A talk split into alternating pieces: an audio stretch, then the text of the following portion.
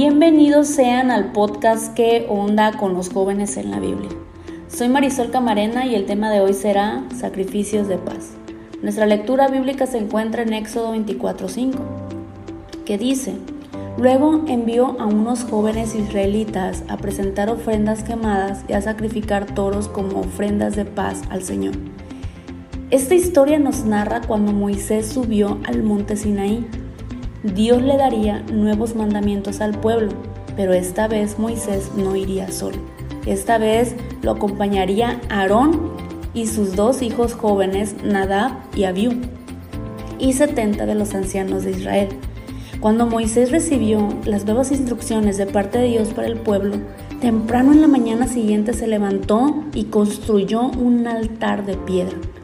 Pero quiero resaltar algo de este pasaje que dice, luego Moisés envió a unos jóvenes israelitas a presentar ofrendas de paz al Señor.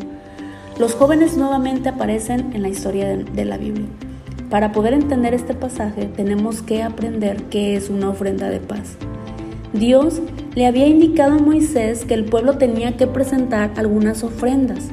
En el libro de Levítico encontramos las indicaciones para estas ofrendas y cada una simboliza algo. Pero la que les quiero hablar hoy es la ofrenda de paz. Desde los inicios de la humanidad, la escritura nos muestra cómo las ofrendas suben delante de la presencia de Dios. Tal es el caso de las ofrendas presentadas por Caín y Abel. ¿Recuerdan? Dios se agradó de Abel y de su ofrenda, mas no de la ofrenda que fue presentada por Caín.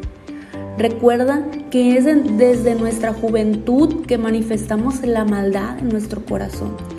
Estos jóvenes ofrecieron a Dios ofrenda de paz, que consistía en sacrificar un cordero y era un sacrificio ofrecido para agradecer a Dios por haber perdonado su pecado.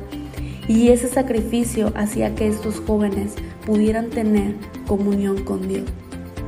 Ahora, nosotros ya no tenemos que sacrificar un cordero para tener comunión con el Padre, porque Cristo murió en la cruz él fue el cordero que fue sacrificado para que tú y yo podamos tener comunión con Él.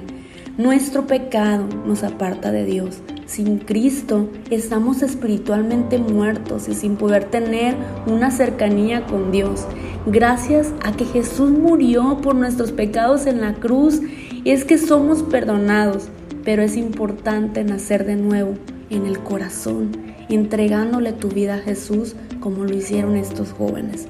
Ahora, nuestro sacrificio es ofrecer nuestra vida a Dios a través de la oración y de la lectura de la palabra, es que podemos tener comunión con Él. Pero esta relación se cuida, porque si no, nuevamente sentirás que tu pecado te apartará de Él y sentirás nuevamente el vacío y la soledad en tu corazón.